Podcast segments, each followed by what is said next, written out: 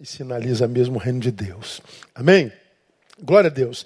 Irmãos, nessa noite, eu queria deixar uma palavra com vocês.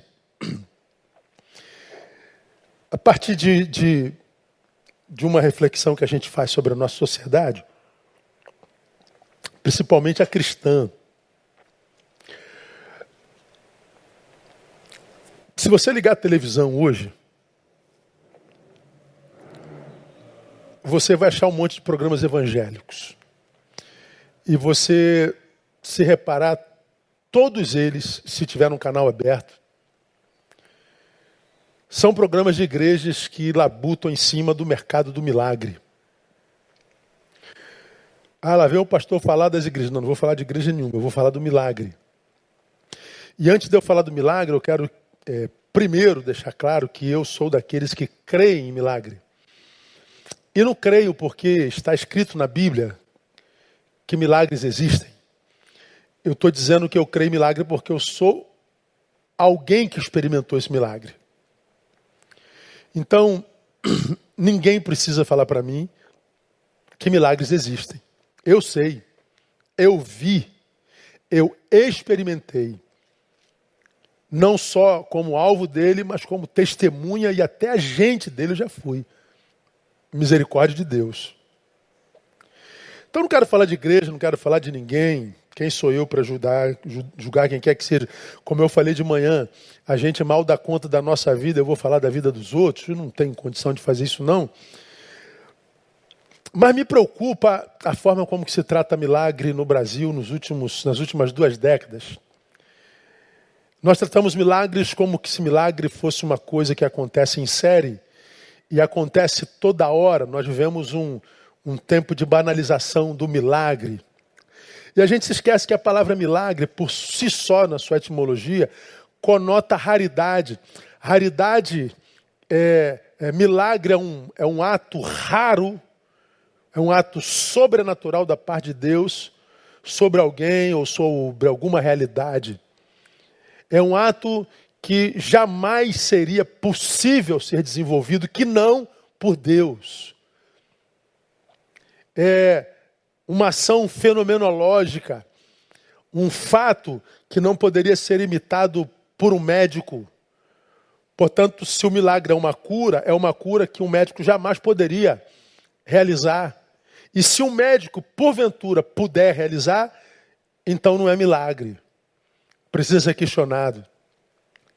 Só que hoje nós colocamos fatos estritamente comuns na área do milagre. Aí eu estava com a dor aqui do lado direito e Deus curou. Eu estava com a dor na batata da perna, Deus curou. Eu estava com dor de dente, Deus curou. Milagres que o dentista pode fazer, que o fisiologista pode fazer, que o ortopedista pode fazer, ou que o psicólogo pode fazer, o cardiologista pode fazer. E a gente então é, vê essa, essa indústria do milagre manifesta no Brasil há muitos anos. Analisando de um lado, a gente poderia imaginar que isso é bom, porque isso leva pessoas para a igreja. Sim, mas o importante não é ir para a igreja. O que essas pessoas recebem na igreja? Que tipo de gente nasce nessas pessoas na igreja?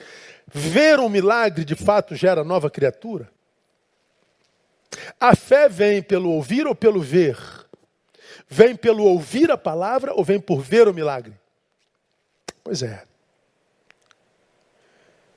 Mas se a gente aprofundar um pouquinho mais nossos questionamentos, e esse é um questionamento meu, é particular, eu creio que Deus é um Deus de milagre, mas nessas últimas décadas eu fico a pensar por que, que Deus, esse Deus das igrejas dos milagres, é um Deus que faz milagre no sujeito, e esses sujeitos, esses, essas pessoas, estão num canal de TV dizendo que eu era assim, agora sou assado, não tinha isso, agora eu tenho, eu não, não, não podia isso, agora eu posso, porque Deus fez.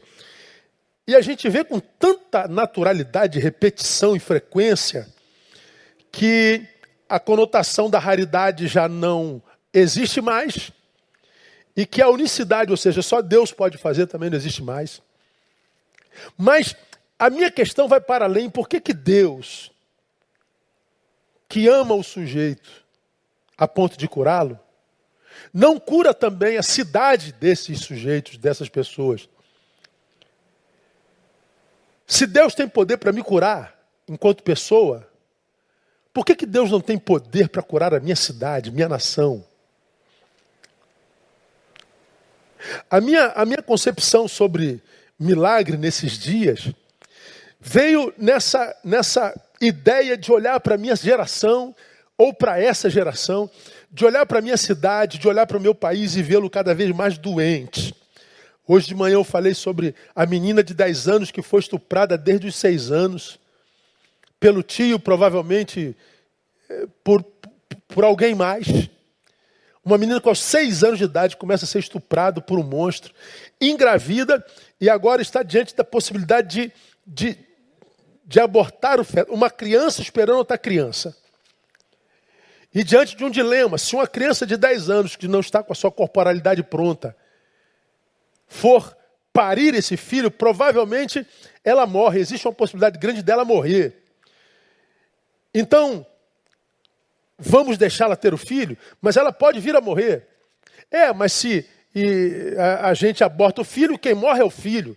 Então a gente ficou no dilema: ou mata a criança mãe, ou mata a criança filho, ou corre o risco de se perder as duas. E eu fico pensando, meu Deus, que dilema social é esse? Onde é que nós chegamos como sociedade? Onde é que nós chegamos como raça humana? O que está acontecendo com a gente? E não só isso, né? O Brasil inteiro se levanta para dizer o que, que aquela menina tem que fazer, como se a vida fosse dele que opina.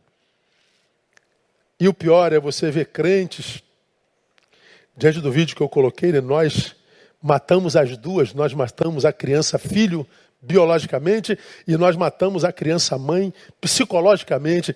E você vê crentes dizendo assim: eu não matei ninguém, eu não tenho nada a ver com isso, eu não, não, não, não foi eu que matei essa menina, não foi eu que abortei essa criança. Pois é, é religiosos tendo a postura idêntica à de Pilatos: eu lavo as minhas mãos no sangue deste justo.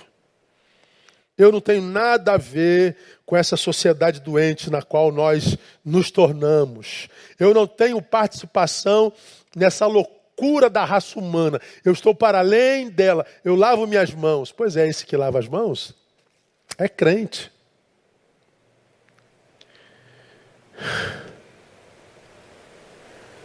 Talvez da igreja dos milagres. Com discurso de preocupação pela criança filho, mas sem nenhuma empatia com a criança mãe. Você tem uma ideia? Teve um padre, está aí no YouTube, que diz: vocês estão defendendo essa criança de 10 anos? Certamente ela sentia prazer, senão ela não deixaria. Aí você tem que dizer para um padre: mas padre, ela está sendo abusada desde seis anos, era um bebê. Dez anos, já está calejada, provavelmente seja uma adulta de 10 anos.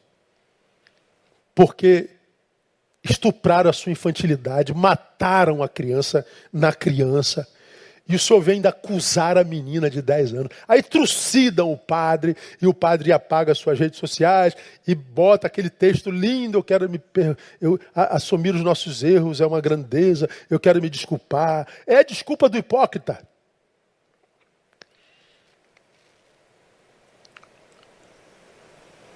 Falei do corpo do funcionário do Carrefour que morreu e botaram guarda-chuvas em cima e a gente continua o expediente. Não dá para interromper o expediente duas horinhas, três horinhas, até o corpo ser retirado. Não há solidariedade, não há empatia. Que mundo é esse?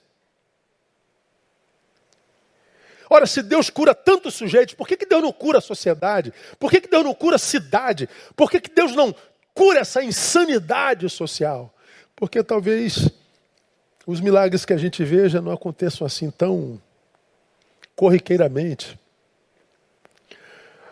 Porque quando eu olho aquilo no que nós nos transformamos, uma igreja de uma espiritualidade espetacularizada, a gente vai para a igreja não é para ouvir a palavra, é para ver Deus fazer algo fenomenológico. O que me preocupa não é o fato em si, o que me preocupa é a multidão de gente que a gente encontra decepcionada com Deus. Porque acreditou que Deus curava todo mundo, porque viu um, dois, três, quatro dando entrevista, dizendo da, do, do, do, da, da, sua fenomenologia espiritual, dessa experiência sobrenatural. Ele diz: então, eu vou atrás desse Deus. Só que na televisão as igrejas não mostram aqueles que chegaram e não foram curados. A igreja não mostra aqueles que chegaram e saíram irados, decepcionados, frustrados e já não podem mais ouvir falar o nome de Deus, já não podem mais ouvir falar o nome de pastor, já não podem mais ouvir falar o nome de crente, porque é, julgam que nós somos salafrários, que nós somos enganadores, que nós somos falsos profetas. Ora, na produção dos milagres em séries, o que a gente vê acontecendo mesmo é frustração e decepção com Deus.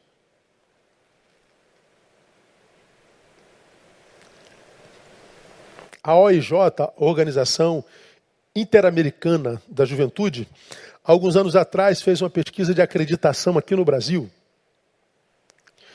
E o resultado dessa pesquisa de acreditação gerou tanta tristeza, irmão, porque lá no topo das profissões mais acreditáveis e acreditadas no Brasil estão professor, médico e bombeiro. Os três no topo. Em quem a população brasileira mais acredita? Bombeiro, médico professor. Quais as que estão lá no, na base de desacreditação? Polícia, político e pastor. Está lá entre os três P's: P de polícia, P de político, P de pastor. Três títulos que deveriam ser servo da comunidade. Hoje, não tem a credibilidade da comunidade. Por quê? Por causa do tipo de serviço que presta. E por que, que nós, pastores, estamos lá embaixo no índice de, de acreditação do, do, do, do brasileiro? Porque nós não estamos servindo com seriedade, irmãos. Nós mostramos o sujeito que foi curado na fábrica de milagres forjados e não mostramos os milhares e milhares e milhares decepcionados, frustrados que não acreditam mais em Deus, na palavra e nem nos seus profetas. Porque milagres não acontecem em série.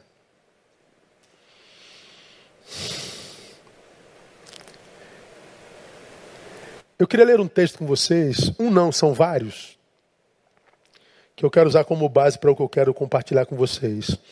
Primeiro vem de Mateus 9,20. Mulher com fluxo de sangue. Eis que certa mulher que havia 12 anos padecia de uma hemorragia, chegou por detrás dele e tocou-lhe a orla do manto. Passa o outro. Não, tá, tá, tá bom, pode voltar. E eis que certa mulher que havia 12 anos padecia de uma hemorragia, chegou por detrás dele e tocou-lhe a hora do manto. É aquele texto que você conhece. Alguém me tocou. Bom, ela foi curada. Doze anos. Lucas 13, 10 e 11. Aí já fala da mulher encurvada. Jesus estava ensinando numa das sinagogas no sábado. E estava ali uma mulher que tinha um espírito de enfermidade, havia 18 anos, e andava encurvada e não podia de modo algum endireitar-se. 18 anos, foi curada. Lucas 5,5 fala do enfermo do tanque de Betesda. Achava-se ali um homem que havia 38 anos estava enfermo. Você conhece a história? Eles acreditavam que vinha um anjo mexer as águas do tanque de Betesda, quem tocasse na água era curado. Esse homem era coxo, toda vez que ele chegava próximo das águas, alguém menos mal do que ele chegava primeiro e ele ficava esperando. Ele ficou esperando a sua cura 38 anos, até que Jesus chega e o cura.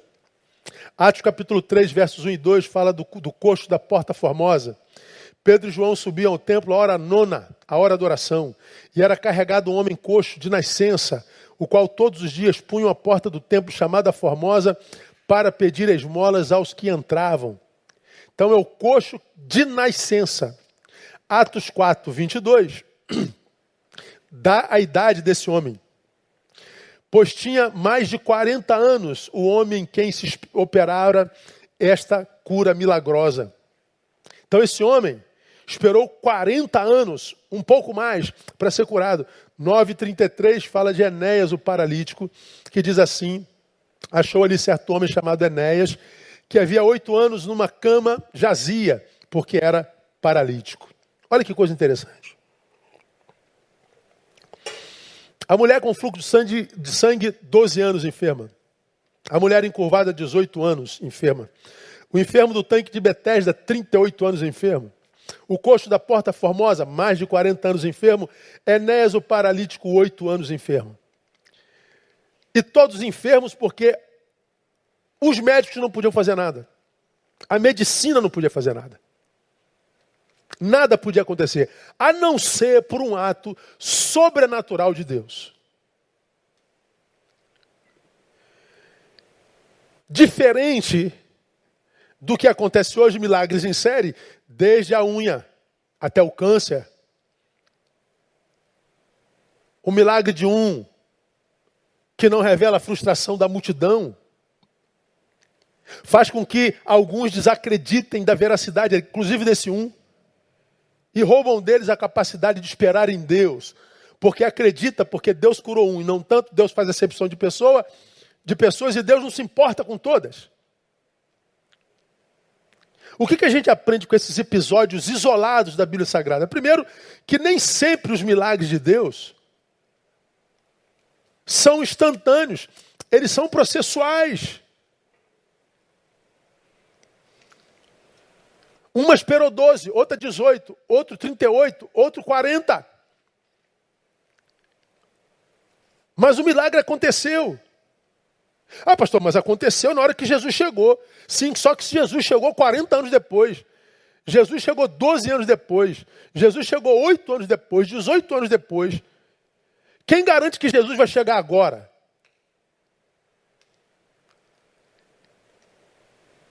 Com isso eu quero dizer que os que só se lembram de Deus para receber o milagre corre um sério risco e certamente se submeterão a esse risco de se decepcionarem com Deus. Por quê? Porque somos nós que nos submetemos à vontade de Deus e não Deus à nossa vontade. Portanto, à luz do Evangelho, não existe a ideia de marcar uma data para o milagre de Deus. Sexta-feira dos milagres, segunda-feira dos milagres, quarta-feira do milagre total. Não pode, irmão. Porque milagre não é produzido em série. Milagre não é com hora marcada. Milagre não tem tempo estabelecido. Milagre não tem a ver com a vontade de quem precisa do milagre. Milagre tem a ver com a vontade de Deus. É por isso que nós temos uma geração de gente frustrada com Deus, gente que não suporta nem ouvir falar o nome de Deus, principalmente nos seus filhos e nos seus discípulos. Acho que nós nunca, como crentes, fomos tão mal amados como hoje, tão desacreditados. Isso é muito triste. Muito triste. Por que, que a decepção é um problema, irmão? Porque uma vez decepcionados, Deus deixa de ser Deus para esse ser que foi decepcionado. Por quê? Porque a decepção, eu chamaria de. É, é como se fosse uma, uma, uma, uma desconstrução totêmica daquele ser em quem esperávamos.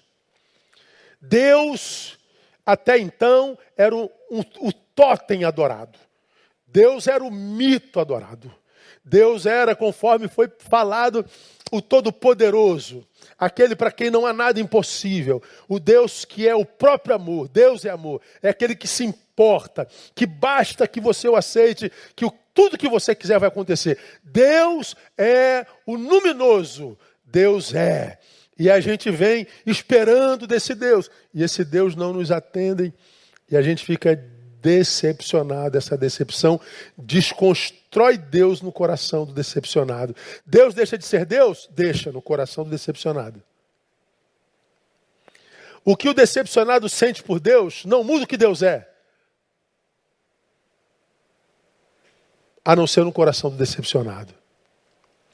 A decepção desdiviniza Deus no coração decepcionado. Por isso que brincar com milagres, forjar milagres, fazer do milagre uma fábrica que é produzida em série, é muito grave diante de Deus, porque a gente vê um indivíduo sendo abençoado, mas a gente está percebendo uma geração de gente frustrada com Deus. Quando a gente labuta como comunidade do reino, não anunciando o reino de Deus e a palavra de Deus, que, como eu preguei de manhã, não consiste no comer e no beber, ou seja, nas coisas materiais, mas na paz, na, na justiça e na alegria do Espírito Santo, nós, ao invés de gerarmos fé no coração da cidade, do país, nós geramos, primeiro, gente interesseira atrás do que Deus faz e do que Deus pode, não do que Deus é. Segundo, gente frustrada com esse mesmo Deus. Porque milagres não acontecem em série.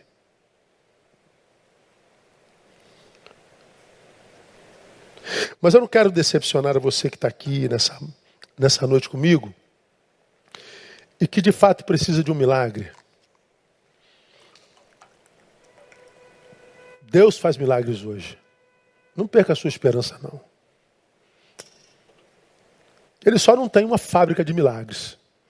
Ele não faz em série. Então, se você espera um milagre,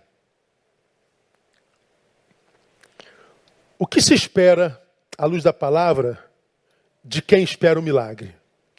Primeira coisa, prioridades honestamente estabelecidas e ajustadas ao Evangelho. Está esperando o milagre de Deus? Amém. Ele é um, faz milagre.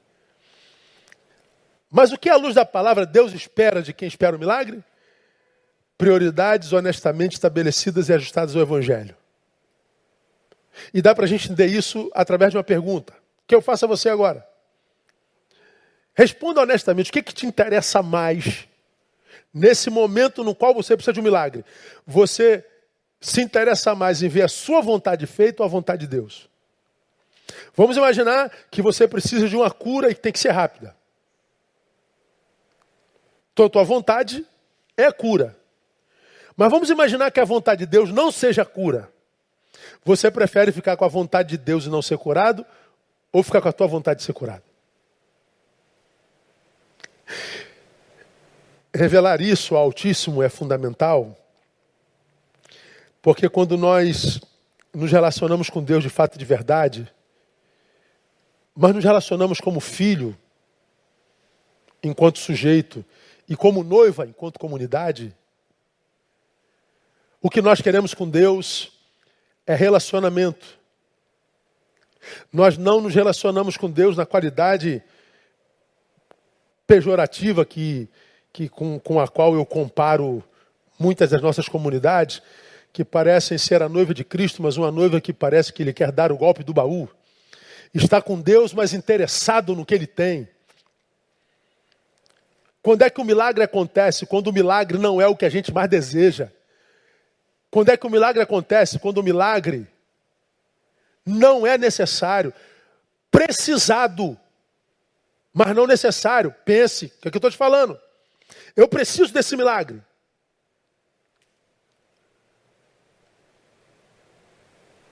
Mas o milagre não é necessário para eu continuar amando a Deus. O milagre não é necessário para continuar servindo a Deus. Se o Senhor puder me dar esse milagre, eu louvarei, eu agradecerei. Mas se o Senhor escolher não me dar, eu continuo fazendo. É o Espírito que regia Jó. O Senhor o deu. Eu dizia, louvado seja o nome do Senhor. O Senhor o tirou, continua sendo louvado o nome do Senhor. O Senhor o deu, o Senhor o tomou. Bendito seja o nome do Senhor.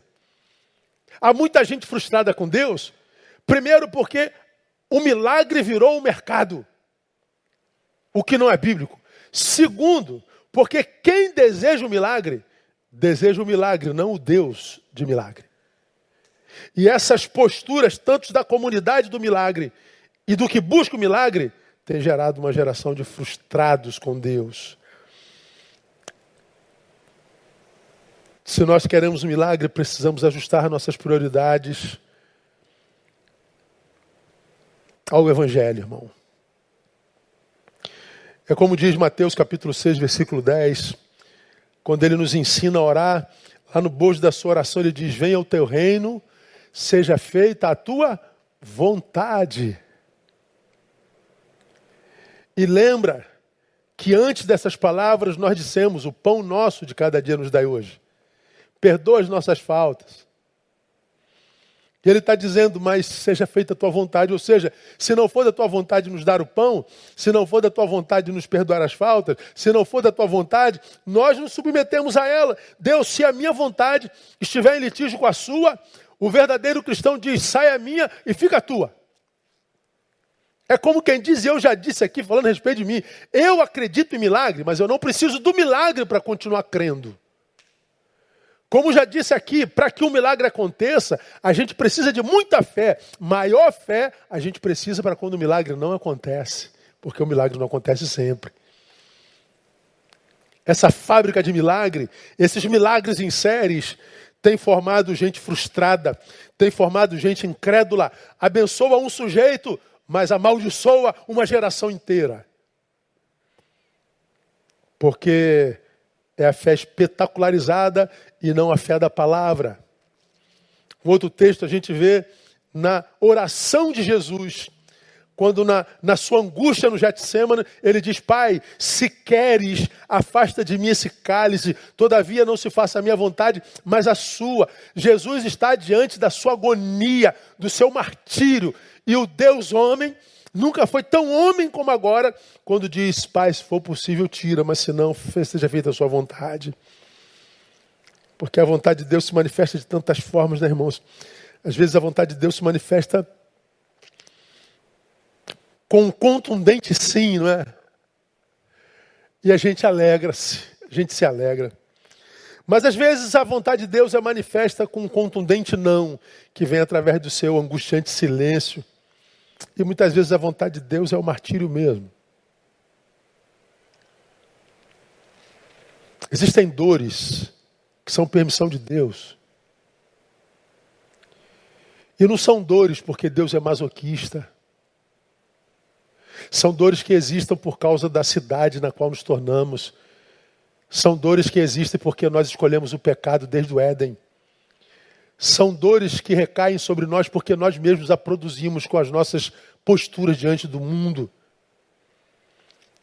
E a gente aprendeu que o Evangelho, portanto, não é um poder de Deus para nos livrar da dor, muitas vezes é poder de Deus para nos capacitar para ela. Então, o que, é que se espera de alguém que espera o um milagre? Posturas alinhadas com o Evangelho. Segundo, paciência. Paciência é o nosso cronos, o nosso tempo ajustado ao tempo de Deus. Deus, eu preciso para agora. Se for da vontade de Deus fazer agora, Ele faz. Mas Ele sabe o que é melhor para nós, melhor do que a gente.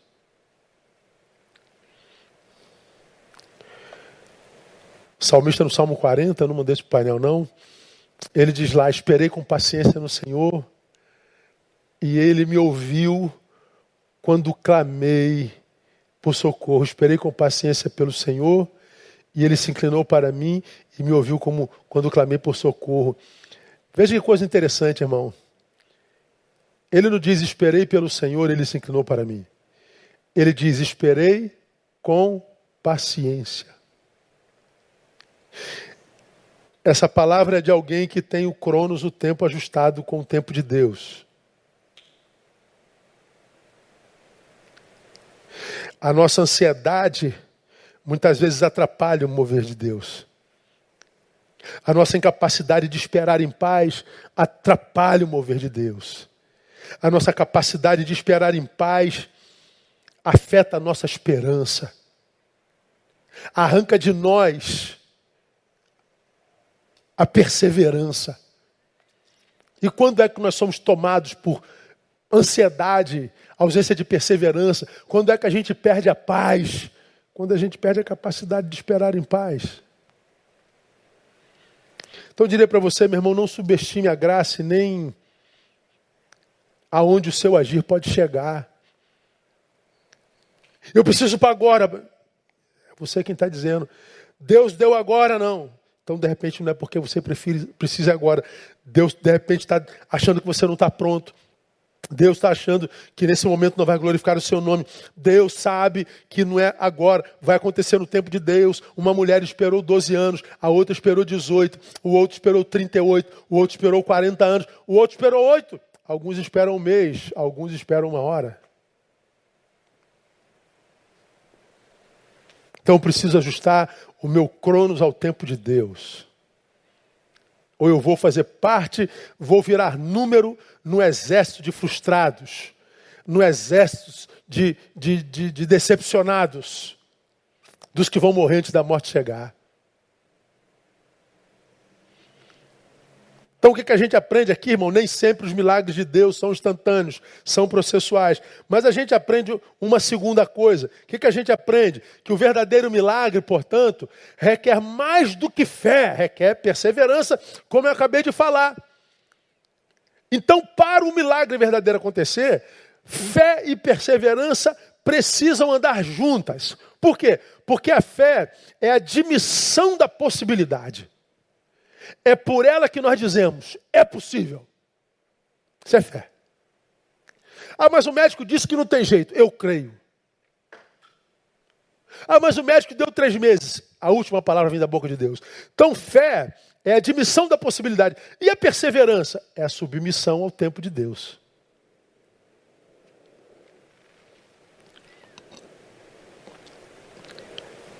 O que, que é mais fácil, irmão?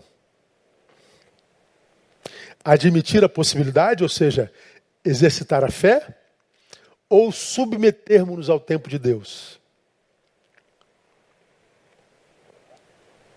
É muito mais fácil admitir a possibilidade. Eu creio, eu creio, eu creio. Fácil. Agora, como é que a gente mostra que crê? Esperando, esperando, esperando.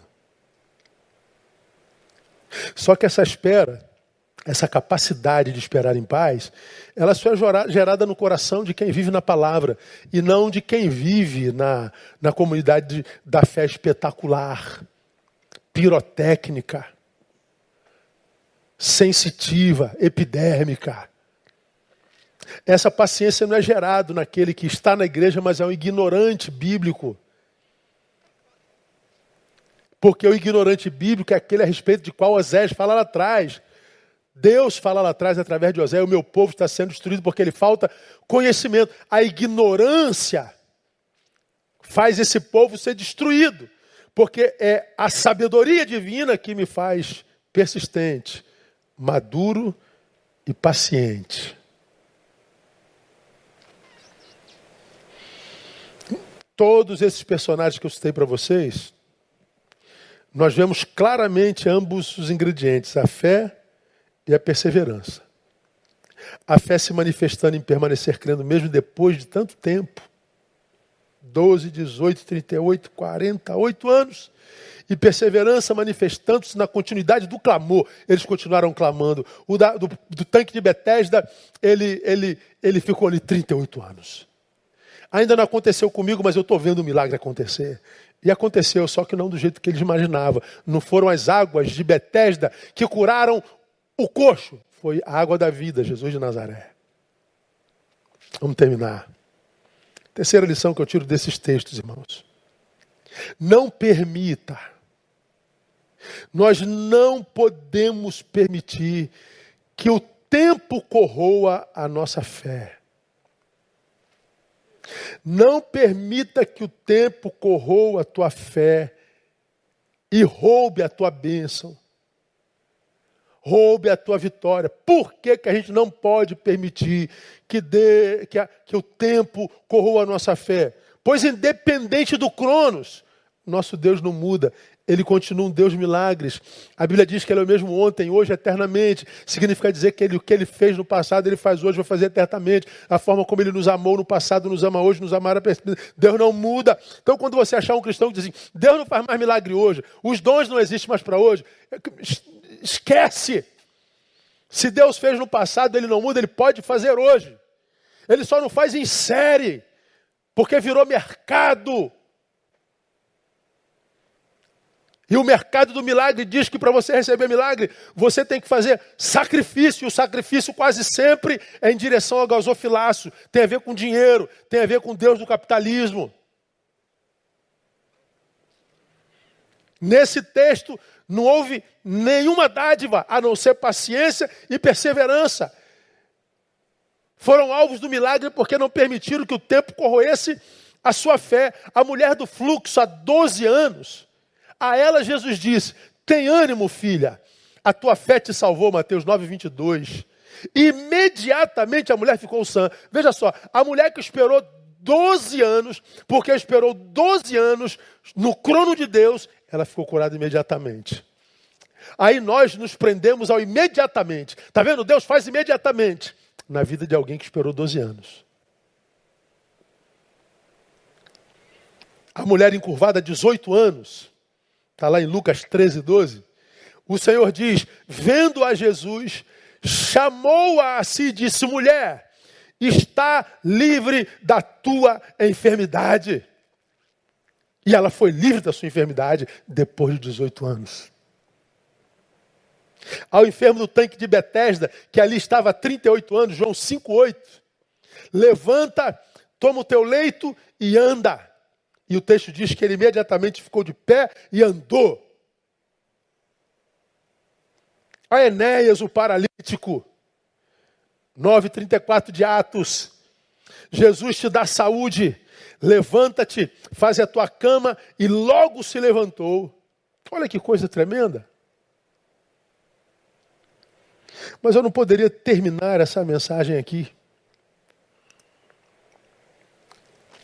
sem antes ler para vocês Hebreus 11, de 32 a 40. Porque nem todos que nos ouvem e precisam de um milagre da parte do Senhor são cristãos e conhecem a palavra. Como eu já disse,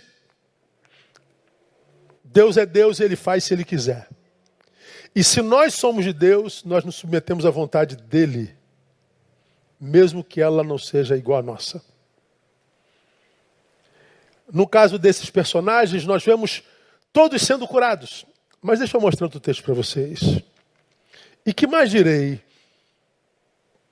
Hebreus 11 é conhecido como a galeria da fé.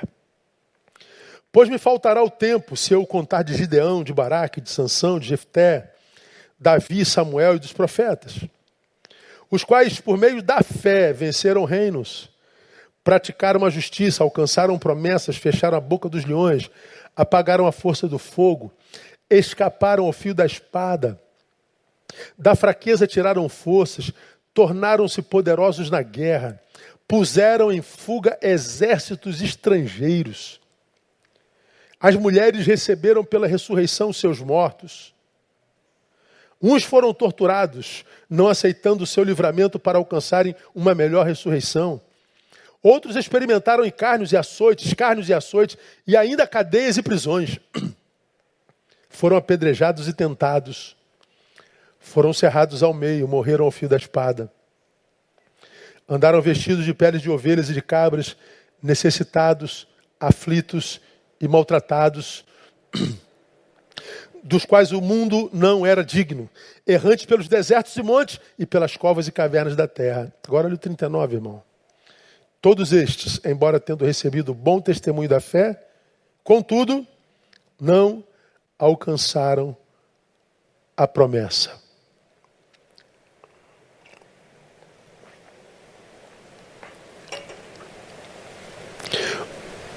O crente não morre se tiver promessa. Mentira jargão, sofisma gospel. Os, os cristãos verdadeiros acreditamos no milagre. Os cristãos verdadeiros acreditamos que o nosso Deus não muda. Mas os cristãos verdadeiros não precisamos de milagre. Desejamos, mas não precisamos dele. Porque o maior milagre não é a obtenção do resultado esperado. Não.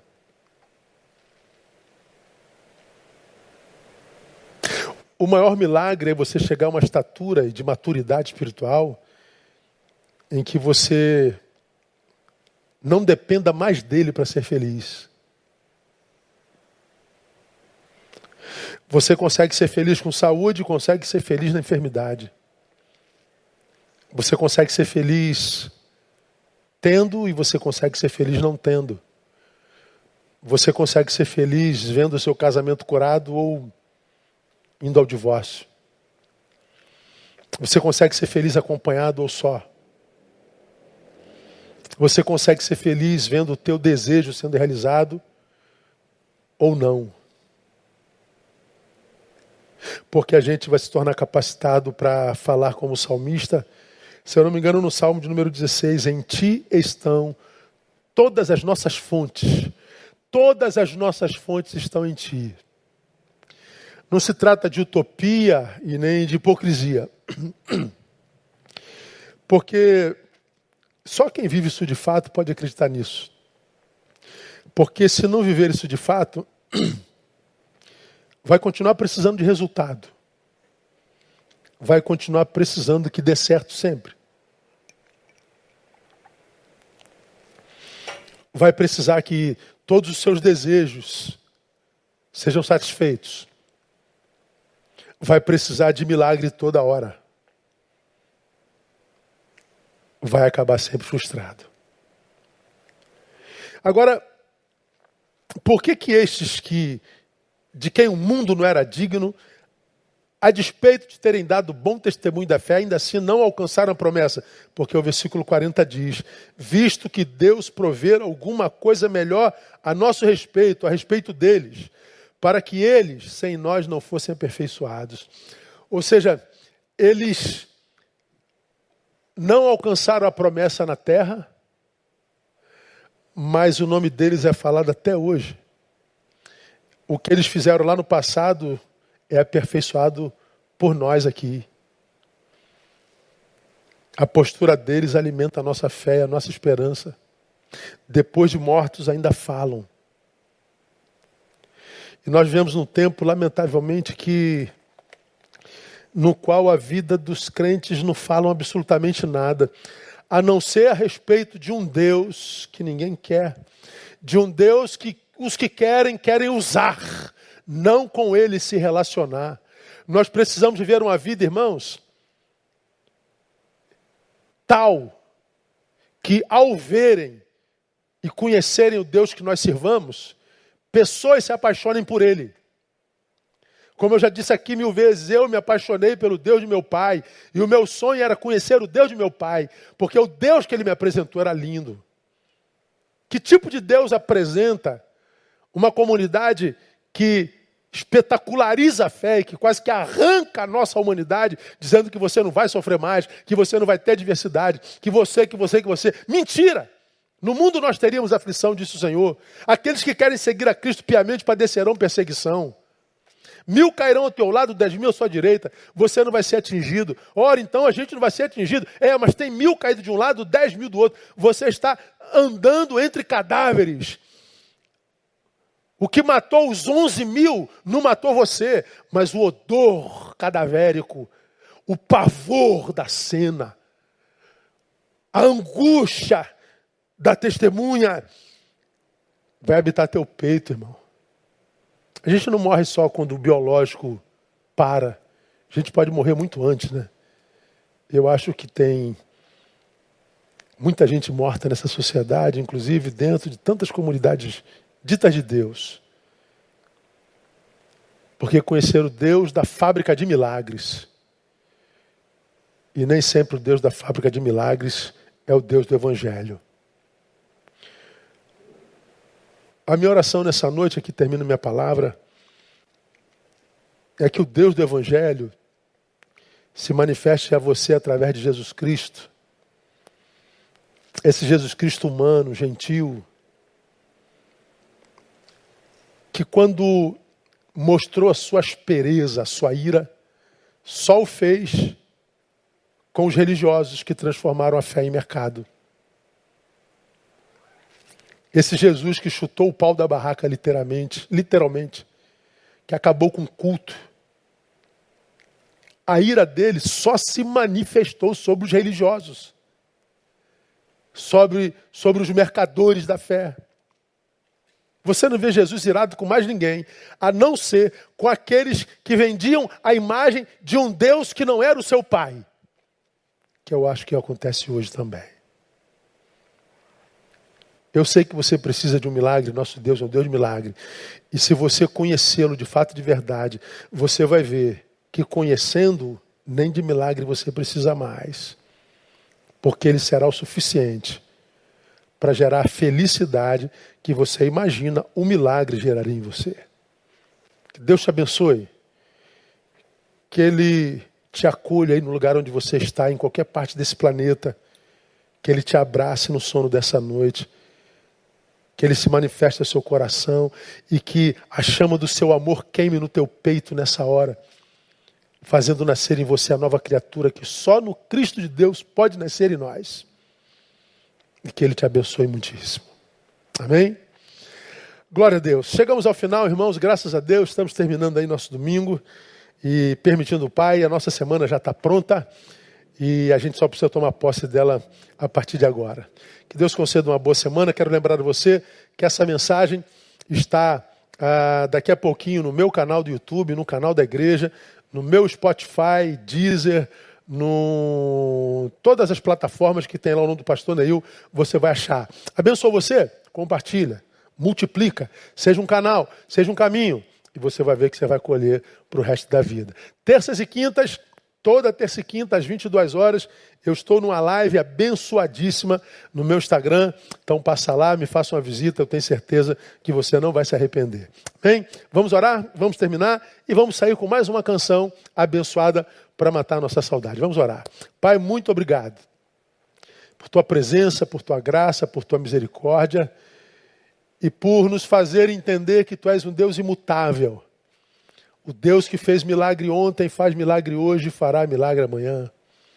O Deus que nos amou daquela forma ontem, nos ama, das nos ama da mesma forma e nos amará para sempre.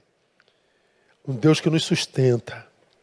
E eu te peço, ó Pai, que tu alcance esses que estão no lugar necessário e dependente de um milagre, que a tua graça possa alcançá-los que tu possas, ó Deus, se da tua vontade produzir o milagre necessário, mas antes do milagre que tu possas poder dizer a eles, a tua fé te salvou, como disseste para tantos que tu curaste no caminho. Muito obrigado por mais uma semana que tu acrescentas à nossa vida.